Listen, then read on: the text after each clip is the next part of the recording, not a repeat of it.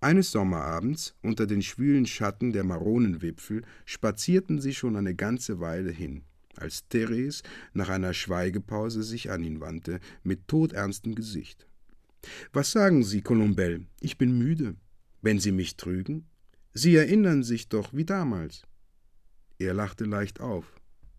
Darauf, gleich sehr ernst und sachlich, sagte er gerade heraus Ich wollte schon, Therese.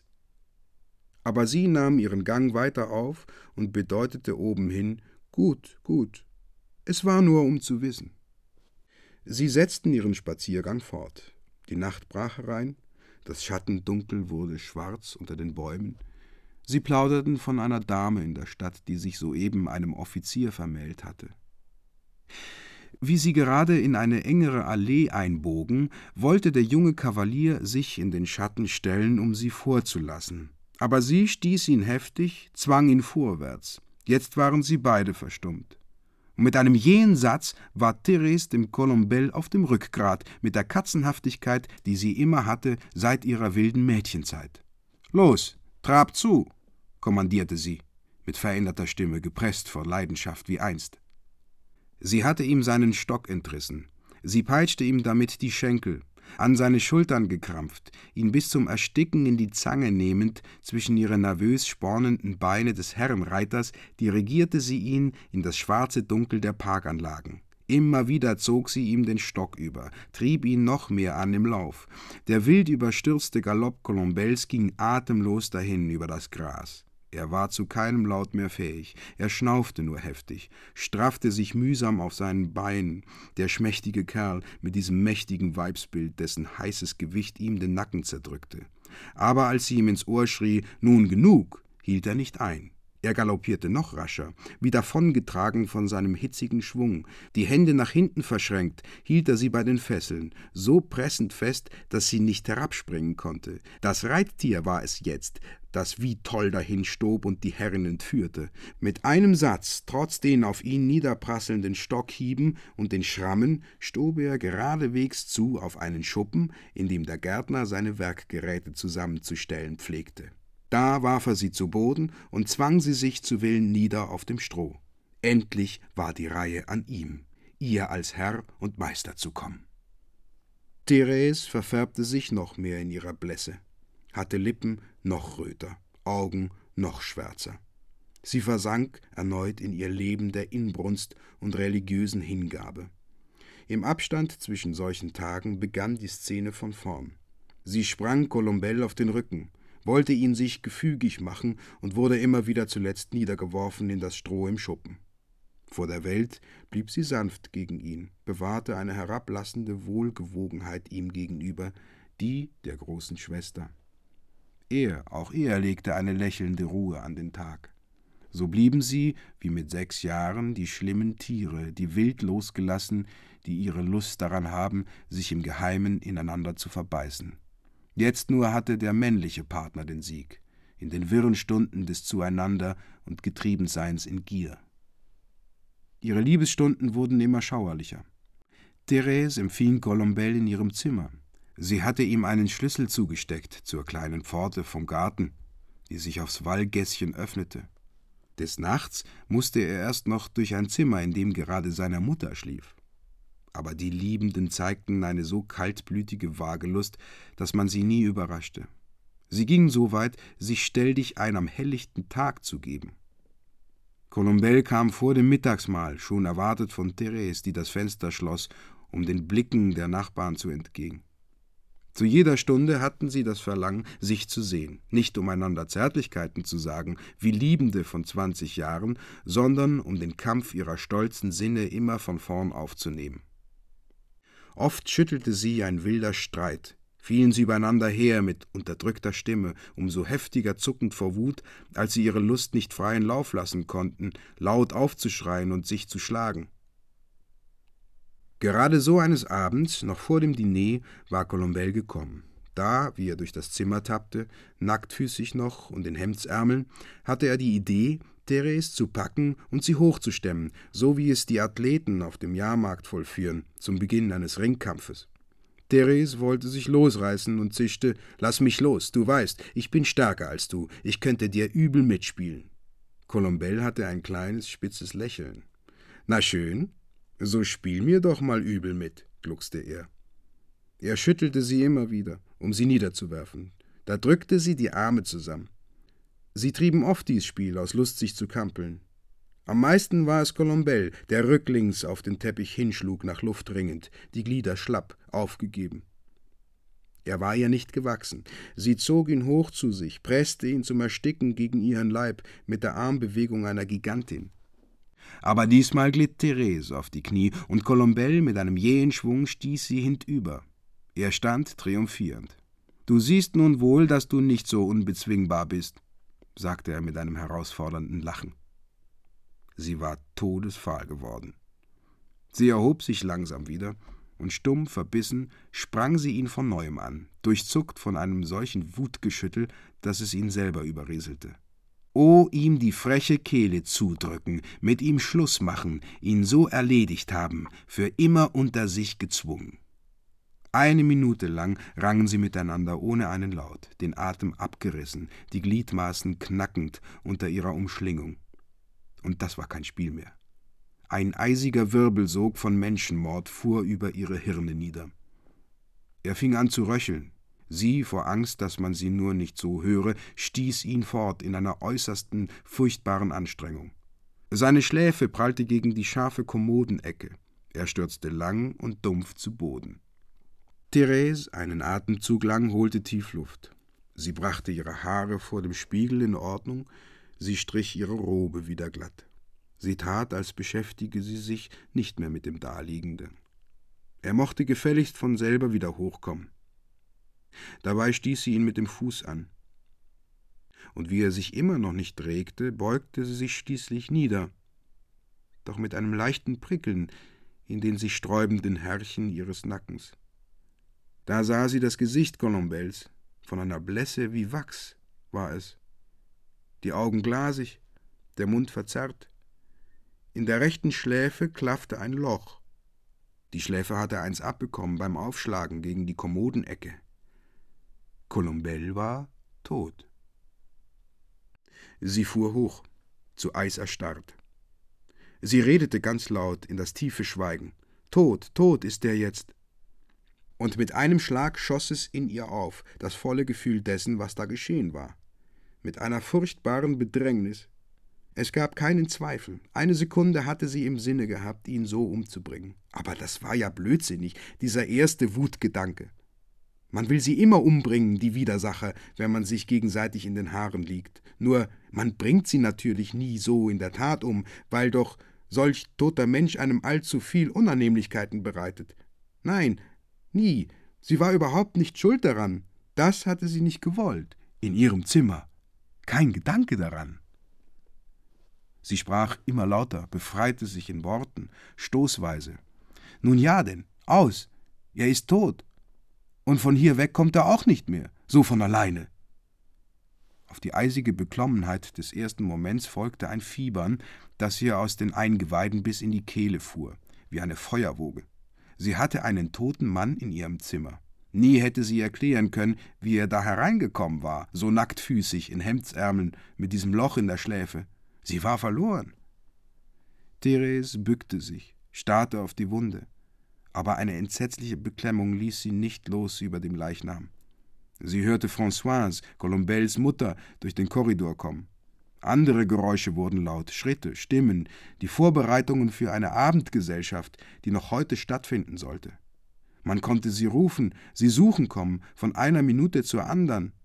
Und dieser hier, der tot dalag, dieser Galan, den sie für immer erledigt hatte und der ihr immer noch auf den Schultern lastete, mit seinem so niederschmetternden Gewicht, das auf ihr Schuldenkonto ging. Da, ganz wirbelig von dem Gedankengewirr, das lauter und lauter wurde unter ihrem Hirndach, sprang sie auf und fing an, im Zimmer herumzuwandern. Sie suchte ein dunkles Versteck, wohin sie diesen Leichnam schieben könnte, der ihr jetzt alle Zukunftsaussicht versperrte, stierte unter die Möbel in alle Ecken und Winkel, immer wieder durchschüttelt von dem rasenden Zucken ihrer Ohnmacht. Nein, nicht die geringste Höhlung bot sich. Der Alkoven war nicht tief genug, Die Schränke waren eng, der ganze Raum verweigerte ihr eine solche Hilfe. Und doch war es hier, wo sie ihre wilden Liebesspiele getrieben, verheimlicht hatten. Jedes Mal noch war er hereingekommen mit seinem Schleichschritt, dem lüstern Katzenhaften, und gleich so wieder geschmeidig davongehuscht. Nie hätte es ihr geträumt, dass er nun so unbeholfen schwer werden könne. Therese lief immerzu über den Zimmerboden im Kreis, mit der ganzen tanzenden irren Wut eines gehetzten wilden Tieres. Da blitzte ihr ein Einfall durchs Hirn. Wenn sie den Colombell durchs Fenster würfe. Aber man würde ihn auffinden, sofort erraten, von woher er herabgestürzt wäre. Über solchem Gedankenwälzen hatte sie den Vorhang etwas gehoben, um auf die Straße zu spähen. Da fiel unversehens ihr Blick auf den jungen Mann gegenüber, den Dämel, der beim Flötenblasen war, an seinem Fenster mit seinem ergebenen Hundeblick. Sie erkannte gut sein bleiches Gesicht, das unaufhörlich ihr zugedreht blieb und von dem sie schon zum Sterben angeödet war, so fad einfach war der Zartblick, den sie daraus las. Der Anblick Juliens, der so liebend hingebungsvolle Blick, brachte sie zum Innehalten. Ein Lächeln lief hell über ihr Gesicht. Das war der Retter. Der Tropf da drüben liebte sie mit der Zärtlichkeit einer Docke, die sie an der Leine hatte, eines, der ihren Winken folgen würde bis zum Verbrechen. Übrigens würde sie ihn dafür belohnen, aus vollem Herzen, mit ihrem ganzen blühenden Fleisch. Sie hatte eigentlich nichts für ihn übrig bis dahin, weil er zu weich war. Aber sie könnte es jetzt, sie würde ihn sich kaufen. Für immer, durch die volle Drangabe ihres Lobes, wenn er sich die Hände blutig machte für sie.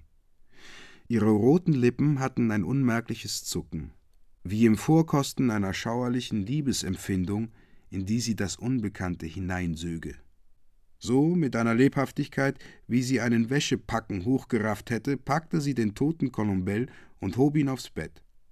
Dann stieß sie ihr Fenster auf und warf ihre Kusshände dem Julien zu. Julien schritt weiter, in einem unheimlichen Bann. Als er den Colombell auf dem Bett erkannte, erstaunte ihn das nicht. Er fand es ganz klar und natürlich. Ja, einzig der Colombell konnte da liegen, hingebettet in diesen Alkoven, die Schläfe eingebeult, die Glieder starr auseinandergespreizt, in dieser scheußlich wollüstigen Pose. Währenddessen redete Therese lang auf ihn ein. Zu Anfang verstand er nicht gleich, die Worte flossen so hin durch seine Stumpfheit mit einem wirren Rauschen. Dann begriff er, dass sie ihm Anweisung erteilte, und er hörte genauer zu. Jetzt dürfe er nicht mehr aus dem Zimmer heraus. Er müsse bleiben bis Mitternacht, warten, bis sich das Haus von den Menschen leere und seine Lichter verlösche. Diese Soiree, die der Marquis gab, hindere daran, dass sie sich zeitiger an ihr Werk begeben, aber sie böte andererseits höchst günstige Gelegenheit dafür. Sie würde die Gesellschaft zu sehr in Atem halten, als dass man daran dächte, nach der jungen Dame heraufzuschauen. Wenn die Zeit da wäre, sollte Julien den Toten auf seinen Rücken laden, ihn hinunterschaffen und ihn gleich in den Chanticleer werfen, unten an der Rue Beau Soleil. Nichts war kinderleichter zu erledigen, wenn man sah, mit welcher Ruhe ihm Therese den ganzen Plan entwickelte. Sie machte eine kurze Pause, dann legte sie ihre Hände dem jungen Mann auf die Schulter und fragte Sie haben begriffen? Also abgemacht?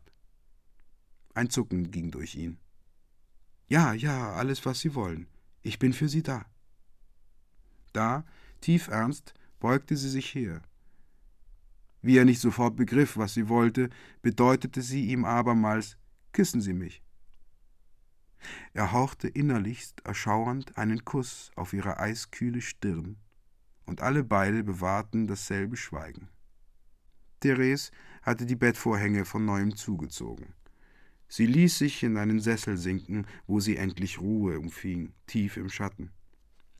Julien, nachdem er einen Augenblick lang stehen geblieben war, setzte sich nun auch auf einen Stuhl. Françoise war nicht mehr im Nachbarzimmer. Aus dem Hausinnern kamen nur noch gedämpfte Geräusche. Das Zimmer schien in Ruhe gelassen. Allmählich erfüllte es sich ganz mit Dunkel.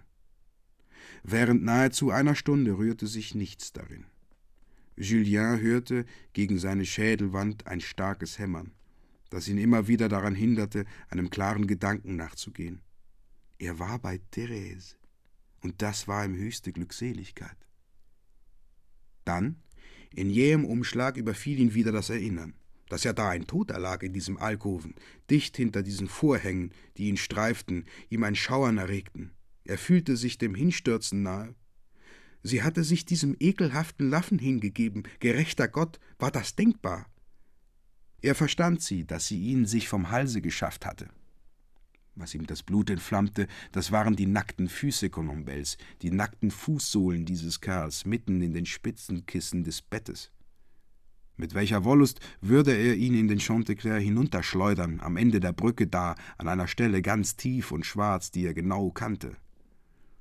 So wären sie auf einmal ganz befreit von ihm, sie alle beide, und dann könnten sie sich umfassen.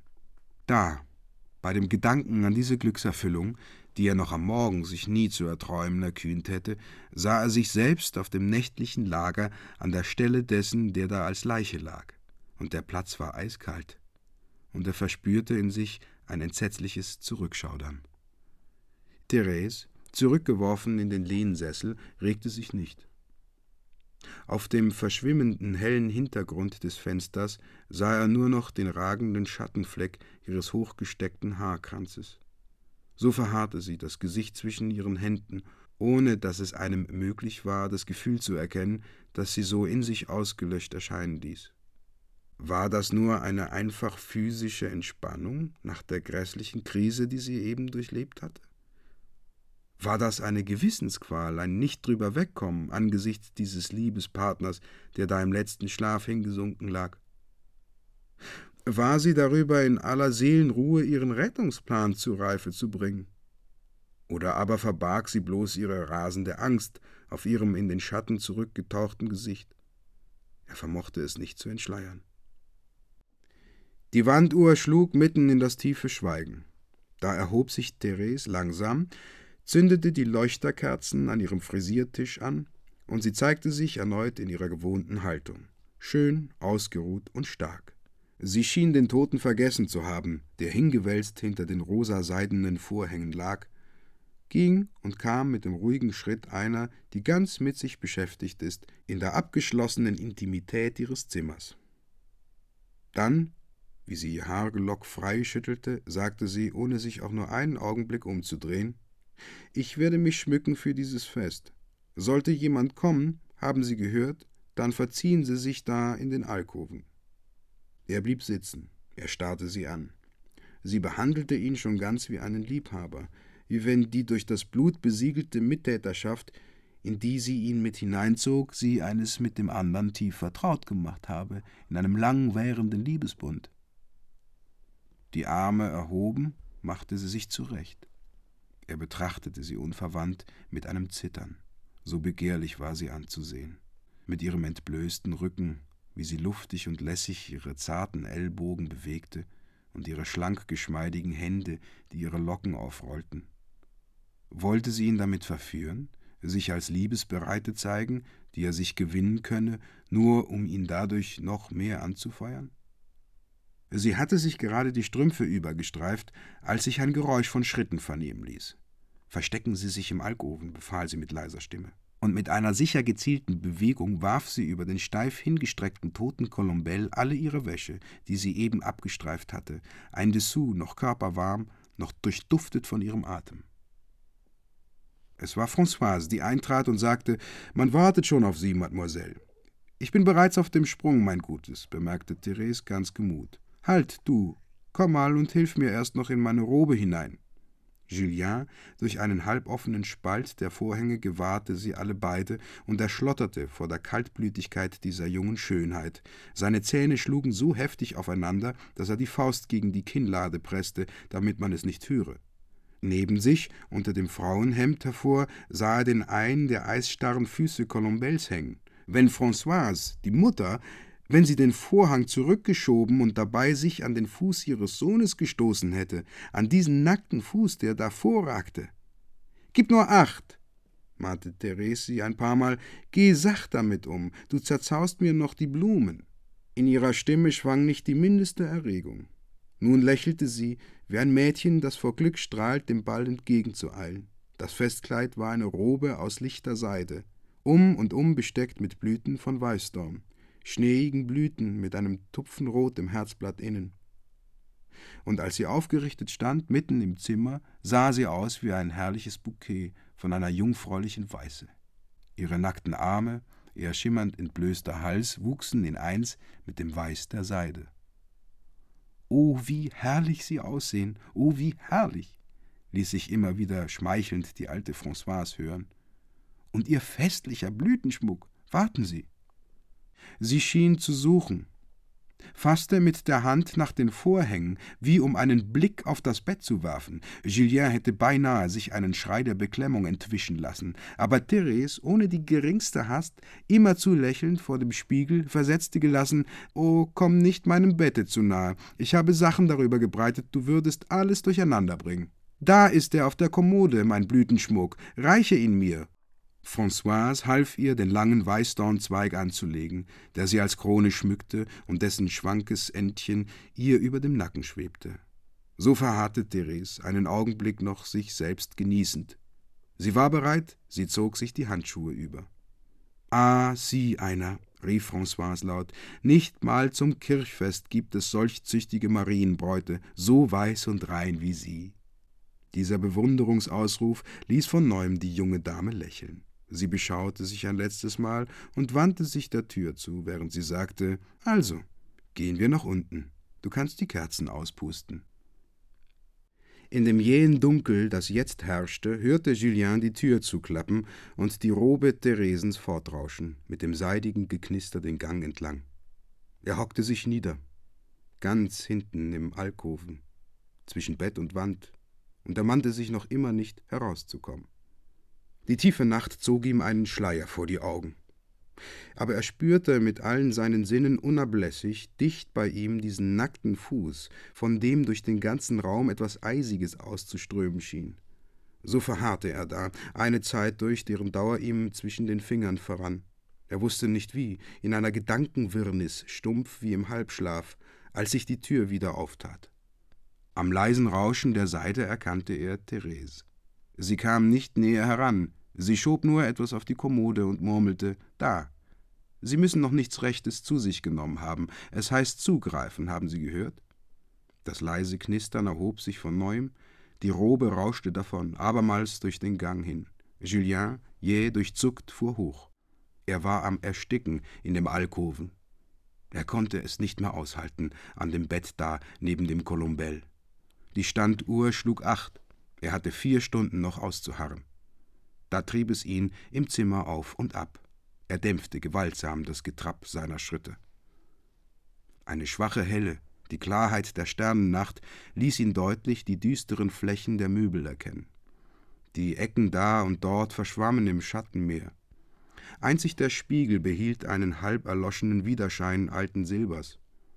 Er war sonst nicht gerade feigherzig, aber in diesem Raum überrannen momentelang Schweißbäche sein Gesicht. Rings um ihn her kamen die schwarzen Massen der Möbel wie in Bewegung, nahmen bedrohliche Formen an. Dreimal glaubte er Seufzer zu vernehmen, die aus dem Alkoven drangen, und er blieb stehen, ganz erstarrt. Dann hörte er genauer hin. Es waren Geräusche, die von dem Fest heraufklangen, eine Tanzmelodie, das murmelnde Gelächter einer großen Gesellschaft. Er schloss die Augen, und jählings erstrahlte an der Stelle des hohlen Zimmerdunkels ein einziges gleißendes Licht auf. Ein Salon, erhellt von Lüsterflammen, in deren Glanzfülle er Therese gewahrte, in ihrer makellosen Festrobe, wie sie vorüberschwebte in einem Rhythmus der Hingabe in den Armen eines Tanzpartners. Das ganze weite Haus vibrierte von einer Musik, aus der alles Glück heraufschwelgte. Er war allein in diesem Winkel des Grauens und schauderte vor Entsetzen. Einen Moment wich er zurück, die Haare gesträubt. Ihm war, als sähe er eine Flamme auflodern auf einem der Sessel. Als er sich näher wagte und daran rührte, erkannte er eine Schnürbrust aus schimmernd weißem Satin. Er raffte sie an sich, verwühlte tief sein Gesicht in das Gewebe, weich gerundet war es von der Brust der jungen Amazone. Lange sog er den Duft in sich, sich tiefer zu berauschen. Oh, welche Wonnen! Er wollte alles vergessen. Nein, das war keine Wache bei einem Toten, das war eine Wache der Liebe entgegen. Er ging und drückte seine Stirn gegen die Fensterscheibe, das Mieder fest an seinen Lippen, und immer wieder von vorn begann er die Geschichte seines Herzens. Gegenüber, auf der anderen Straßenseite, hatte er den Blick in seine Stube, wo die Fenster immer noch offen standen. Da war es, wo er Therese gelockt hatte, in seinen langen Abendstunden, mit seiner Musik ihr sein Herz zu Füßen legend. Seine Flöte sang für ihn seine tiefsten Gefühle, stammelte seine Schwüre mit einer so süßen Tremolostimme des schüchternen Liebhabers, dass die junge Schönheit sich zu guter Letzt besiegt geben musste, mit einem Lächeln. Dies Stück Satin, das er mit Küssen bedeckte, war ein Stück ihrer selbst, Seide von ihrer Haut was sie ihm dagelassen hatte, dass er nicht vor Ungeduld vergehe. Sein Traum wurde ihm zu so deutlicher Gewissheit, dass er sich vom Fenster wandte und zur Tür lief, im Wahn, er höre sie. Die Kälte des Zimmers legte sich auf seine Schultern, und aus dem Rausch kam er wieder zu sich. Da packte es ihn. Ein Entschluss. Es raste in ihm. Ah, ihn schreckte nun nichts mehr zurück. Er würde wiederkommen, noch in dieser Nacht. Sie war zu herrlich. Er war ihr zu sehr verfallen. Wenn einen Liebe treibt bis ins Verbrechen, muss man sich lieben mit einem Sturm der Leidenschaft, die Mark und Bein zermalmt. Ja, er würde wiederkommen und im rasenden Lauf und ohne eine Minute zu verlieren, so wie er den Packen da in den Fluss geschleudert hatte. Und wahnwitzig, geschüttelt von einer nervösen Krise, biss er in den Satin der Schnürbrust, wühlte er seinen Kopf in den Stoff, um das Stöhnen seines Verlangens zu ersticken. Zehn Uhr schlug es. Er horchte auf. Es war ihm, als sei er schon Jahr durch hier.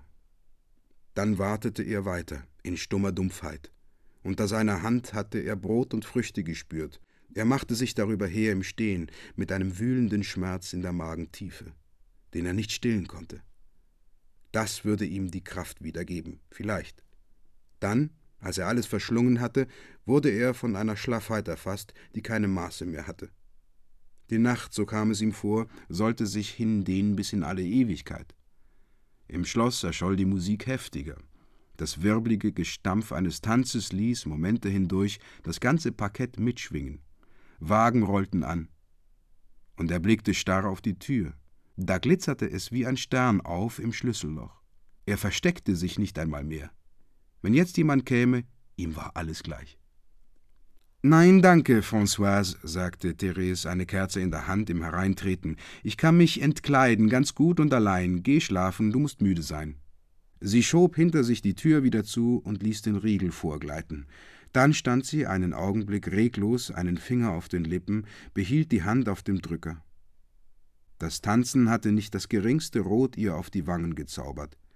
Sie äußerte keinen Laut, ließ den Drücker los, setzte sich. Julien gegenüber. Eine halbe Stunde noch warteten sie, Blick in Blick gesenkt. Die Tore fielen ins Schloss, das Haus wurde still. Aber was Therese unruhig bleiben ließ, das war die Nachbarschaft Françoises, diese Kammer da, wo die alte Frau sich aufhielt. Françoises Schritt war einige Zeit noch zu hören, dann knackte das Bett, sie hatte sich zur Ruhe gelegt. Lange wälzte sie sich von einer Seite auf die andere in ihren Laken wie befallen von Schlaflosigkeit. Endlich kam doch ein Atmen tief und gleichmäßig durch die Trennwand. Therese schaute unablässig Julien ins Gesicht, mit ihrem schweren Blick. Sie sprach nur ein Wort. Los, sagte sie. Sie zogen die Vorhänge, sie machten sich darüber, den schmächtigen toten Colombell in seine Kleidung zu stecken. Er hatte schon die steifen Bewegungen eines unheimlichen Hampelmannes. Als dies Geschäft erledigt war, waren ihnen beiden die Schläfen nass von Schweiß. Los, sagte sie zum andern Mal. Julien, ohne ein Zaudern, ohne auch nur eine Anstrengung, packte den kleinen Colombell und lud ihn sich auf die Schultern, wie die Fleischer die Kälber auf ihre Schultern nehmen. Er krümmte seinen mächtigen Rücken, die Füße des Toten baumelten einen Meter überm Boden. Ich gehe euch voraus, zischelte in einem Atemzug Therese.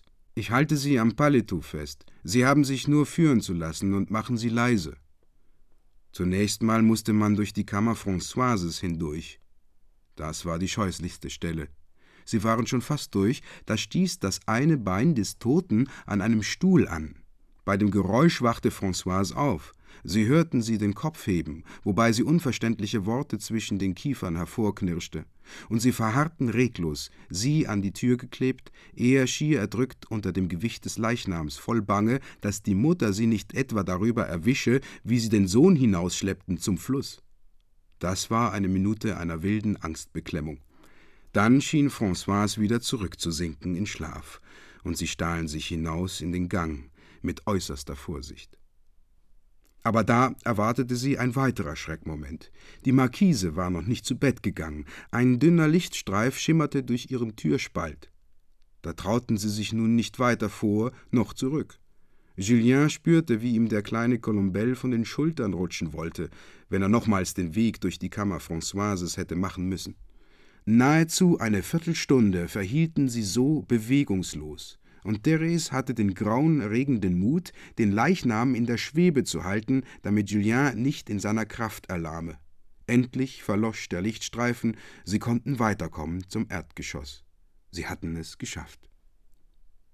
Therese war es, die von neuem die alte Torfahrt halb aufzog, durch die niemand sonst mehr ging. Und als Julien sich mitten auf der Place des Quatre Femmes mit seinem Packen befand, sah er sie hoch aufgerichtet stehen, oben auf der Freitreppe, die Arme nackt, ganz weiß in ihrer Ballrobe. Sie wartete auf ihn.